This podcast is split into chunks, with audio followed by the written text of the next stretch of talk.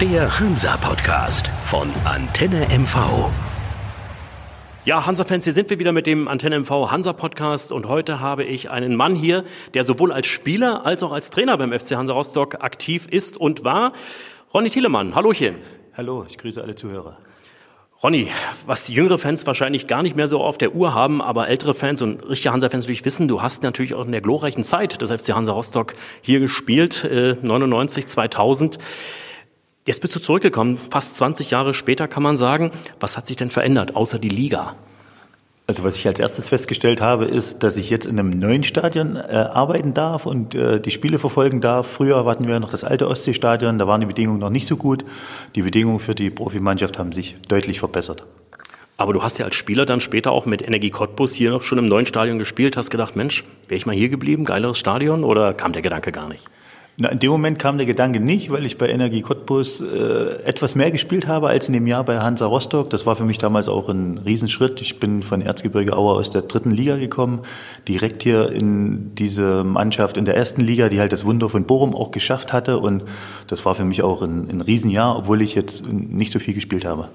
Und waren damals auch eine geile Truppe, kann man sagen. Hier waren Jungs dabei, die später noch richtig Karriere gemacht haben, mit denen du zusammengespielt hast. Ja, definitiv. Es war halt äh, eine gestandene Erstligamannschaft. Und das hat man schon gemerkt. Da äh, gibt es ja viele Leute, die man nennen könnte, aber für mich ja eben dann auch in Hilmar Weiland, der damals auch zu den äh, Großen gehört hat. Ich sag mal so, die Schweden-Connection, das waren viele gute Jungs und Viktor Agali, also da sind schon einige Jungs dabei gewesen, die eben auch dann noch oder die damals auch schon richtige Helden waren hier in Rostock. Dann bist du nach Cottbus gegangen. Äh, da waren deine Erfolge, kann man sagen, der Klassenerhalt mit Energie Cottbus, kleiner Verein aus der Lausitz, der äh, durchgebissen hat. Und äh, es gab damals auch eine schwere Rivalität zwischen Hansa und Cottbus. Hast du das eigentlich so gemerkt, als du als Cottbuser dann hierher kamst? Das habe ich nicht gemerkt. Es war halt damals nur ein Ostderby in der Bundesliga. Davon gab es ja nicht allzu viele. Und diese Rivalität habe ich schon gemerkt. Aber explizit jetzt Hansa äh, war jetzt für mich äh, nicht so zu spüren. Kommen wir mal zum Beginn deiner Karriere. Du hast äh, bei Karl-Marx-Stadt damals noch angefangen, als Jugendlicher gespielt, bist dann nach Aue gewechselt, dann kam Hansa Rostock. Hast du noch Erinnerungen an deine Zeit als Jugendspieler in Karl-Marx-Stadt? War ja damals auch ein Erstligist in der DDR? Na gut, es war anders. Also ich habe bei Wismut Aue angefangen mit Fußballspielen und wurde dann als Kind der Sportschule zur Kinder- und Jugendsportschule nach Karl-Marx-Stadt delegiert und habe da viereinhalb Jahre im im Nachwuchs gespielt und bin dann wieder zurück nach Aue. Und die Zeit, äh, über die sprechen wir heute noch sehr oft, weil Jens Hertel hat einen ähnlichen Werdegang, allerdings in Leipzig. Uwe Ehlers ist ein Kind der Sportschule hier in Rostock gewesen und hat man schon verglichen in häufigen Gesprächen, wie so die Bedingungen damals waren. Das war ja damals alles in, in Bezirke unterteilt und da gab es schon auch viele Parallelen in den einzelnen Kinder- und Jugendsportschulen. Hast du noch mit den, mit den großen Namen von Karl Marxstadt noch zusammengespielt oder Kontakt gehabt, wie Rico Steinmann beispielsweise oder auch Michael Ballack? Nee, weil da war das, das, äh, der Altersunterschied schon etwas größer. Rico Steinmann war älter und Michael Ballack war drei Jahre jünger. Es wurde aber damals schon klar, da war ich, ich denke, ich war zehnte Klasse, er kam gerade zur siebten Klasse auf die Sportschule und es war eigentlich damals schon klar, dass Michael Ballack ein außergewöhnliches Talent ist. Wann hat man dein Talent eigentlich entdeckt als Fußballer? Wie lief das damals ab? Hat Vater dich zum Fußball gebracht oder? Ja, genau so war es. Also meine Eltern, die haben das von Anfang an unterstützt. Ich habe jetzt nicht superzeitig angefangen mit Fußballspielen. Ich war neun Jahre alt, als ich bei Wismut Auer angefangen habe und bin dann über diese sogenannte Bezirksauswahl damals auch äh, gesichtet worden, habe dann diese Eignungstests gemacht für die Kinder- und Jugendsportschule und wurde dann eben nach Karl-Marx-Stadt, heute Chemnitz, delegiert. Aue ist das Stichwort, das ist schon ein Phänomen, was diese kleine äh, Stadt auch in dieser doch wirtschaftlich nicht so starken Region dort geschafft hat. Über viele Jahre jetzt schon zweite Liga. Wie, wie geht das? Also diese Bedingungen, die jetzt dort vorherrschen, sind einfach auch mal top für zweite Liga. Da hat sich äh, infrastrukturell sehr, sehr viel entwickelt. Und was halt die Region ausmacht, ist halt, dass ein bedingungsloser Zusammenhalt da ist. Äh, Erzgebirge Aue ist der Leuchtturm in der Region und alle wissen das und alle bündeln die Kräfte und investieren da eben auch Zeit und Geld, um eben da zweite Liga zu realisieren. Und das ist schon absolut bemerkenswert. Nun, nach deiner Karriere in Cottbus ging es ja dann, äh, glaube ich, nach Leipzig, wenn ich mich richtig erinnere. Ja. Und dann irgendwann war die Karriere als Fußballer auch zu Ende und du hast wahrscheinlich überlegt, mach, wie geht's weiter? Bleibe ich dem Fußballgeschäft treu und bist dann Trainer geworden. Trainerschein dann auch gemacht. Äh, Magdeburg war eine Station gewesen, Jens Hertel kennengelernt. Was ist eigentlich anders oder der Unterschied besser gesagt zwischen einem Trainer, einem Spieler? Denkt ein Trainer noch wie ein Spieler? Also ich habe das letztens schon im Interview auch gesagt, das sind zwei grundverschiedene Berufe. Das muss man einfach sagen, weil als Spieler, und das merkt man eben auch häufig, wenn man sich jetzt mit Spielern unterhält, hat man in allererster Linie seine eigene Leistung äh, im Fokus, während man als Trainer das große Ganze im Blick hat und eben für die gesamte Mannschaft äh, verantwortlich ist. Ja, und da äh, werden schon einzelne Befindlichkeiten fließen mit ein, aber haben nie den ganz großen Einfluss auf Entscheidungen, die dann getroffen werden. Und die Arbeit als weiterer Unterschied äh, zum Spielerdasein ist halt, dass man als Trainer viel mehr Zeit verbringt. Man muss sich halt informieren. Das ist halt ein richtiger Job, den man auch lernen muss, äh, bin ich der Meinung. Und es hilft manchmal schon, dass man auch ein Spieler war, aber hat keine Bewandtnis, um ein guter Trainer zu werden. Also man muss als guter Trainer nicht unbedingt Spieler gewesen sein. Christoph Daum ist ein gutes Beispiel. Der hat nie hochklassig gespielt, war aber ein sehr erfolgreicher Trainer. Ja, absolut, weil äh, man ist ja dann mehr oder weniger eine Führungskraft und äh, das hilft sicherlich, wenn man das als Spieler schon gewesen ist, dass man auch Situationen als Spieler schon erlebt hat. Aber es ist nicht ausschlaggebend dafür, dass man eben auch, wie Sie schon gesagt haben, ein guter Trainer ist. Wenn man äh, die, die theoretischen Kenntnisse und die Erfahrung sammelt, dann äh, kann man immer auch ein guter Trainer werden, ohne Spieler gewesen zu sein. Stichwort guter Trainer. Jens Hertel ist ein guter Trainer, hat es nachgewiesen. Ihr seid gemeinsam aufgestiegen mit Magdeburg, mehrfach aufgestiegen. Was macht denn einen guten Trainer aus? Wie wird man denn erfolgreich?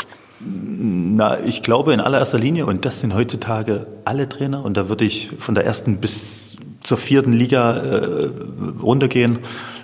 Es ist eine Akribie, ein Fleiß, auch eine Besessenheit und vor allen Dingen auch eine große, äh, eine große Verantwortung auch der Arbeit dem Verein gegenüber, die man haben muss. Und das macht diese Arbeit aus und ist schwierig, aber eben auch toll.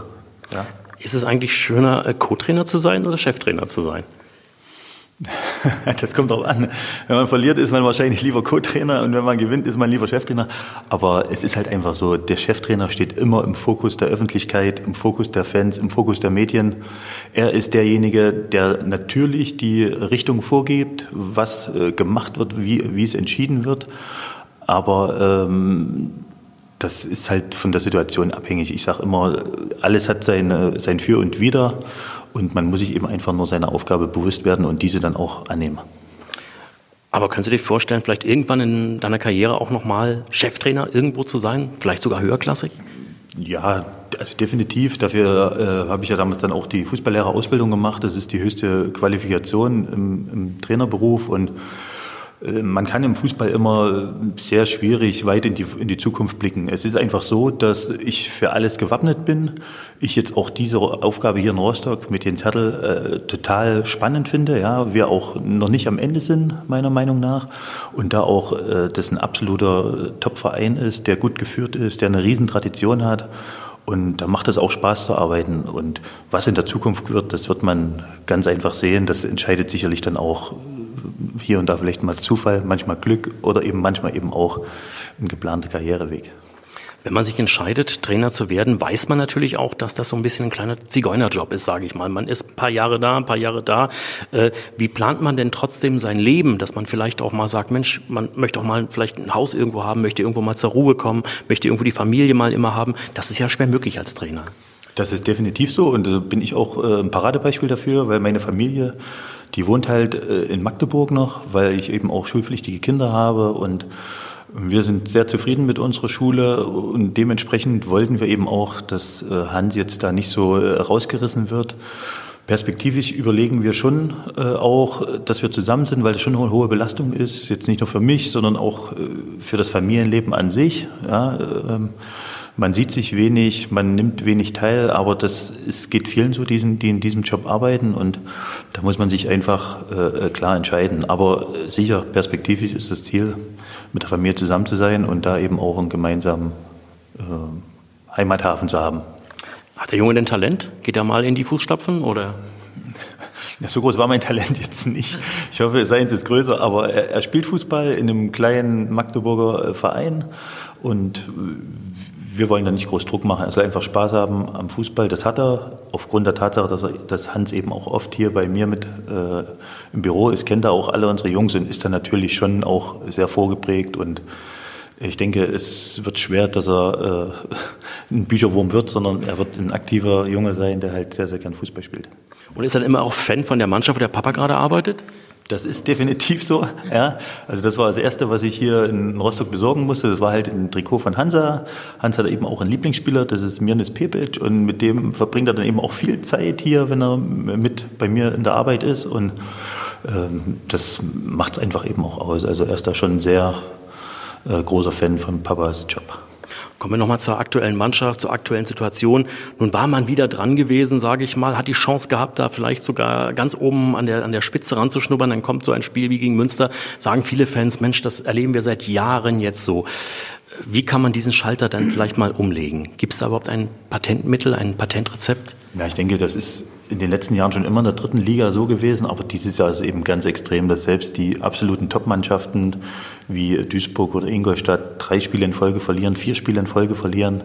Und ich glaube nicht, dass es ein Schalter ist, den man umlegen muss. Es ist einfach eine Überzeugung, die in der Mannschaft reifen muss, dass wir die Möglichkeit haben, jedes Spiel zu gewinnen, wenn wir an unser Limit gehen und ich muss sagen, das Münsterspiel war jetzt äh, von der Einstellung her war das schon ein gutes Spiel. Man hat gemerkt, dass die, dass die Jungs das wollten, aber es hat ihm immer so eine kleine Nuance gefehlt und so ist jedes Spiel. Jedes Spiel ist von Beginn an spitz auf Knopf. Man muss alles investieren und wenn das so gewesen wäre wie in den letzten Spielen, wo wir vielleicht die ersten, zweiten, dritten Chancen nutzen, dann wäre auch das Spiel in Münster anders gelaufen. Das haben wir nicht getan und dann entstehen diese Spiele. Ja. Also die Mannschaft ist meiner Meinung nach absolut intakt. Die will auch, aber wie schwer das in der dritten Liga ist, sehen außer uns auch noch, ich sag mal, 14 andere Mannschaften. Aber man hat ja auch gegen die Großen teilweise nachgewiesen, die großen Anführungsstrichen, richtig große gibt's ja nicht, äh, dass man diese Spiele gewinnen kann. Das Ziel des Vereins ist Platz fünf. Das ist so ein Ziel, wo ich sage, hm, hm, ne, nicht Fisch, nicht Fleisch, aber es ist erstmal ausgegeben. Trotzdem könnte die Mannschaft ja auch praktisch, nicht bloß theoretisch noch aufsteigen. Wäre sie denn reif für eine höhere Klasse? Na, ich glaube nicht, dass das Ziel Platz 5 gewesen ist, sondern es wurde vom Verein, vom Verein. Vom ja. Vereinsseite wurde gesagt, mhm. wir wollen besser als letztes Jahr sein. Und das impliziert ja nicht nur Platz 5, sondern auch äh, Plätze, die davor sind. Keine Frage. Ja die Mannschaft, die hat auf jeden Fall die Qualität, oben mitzuspielen.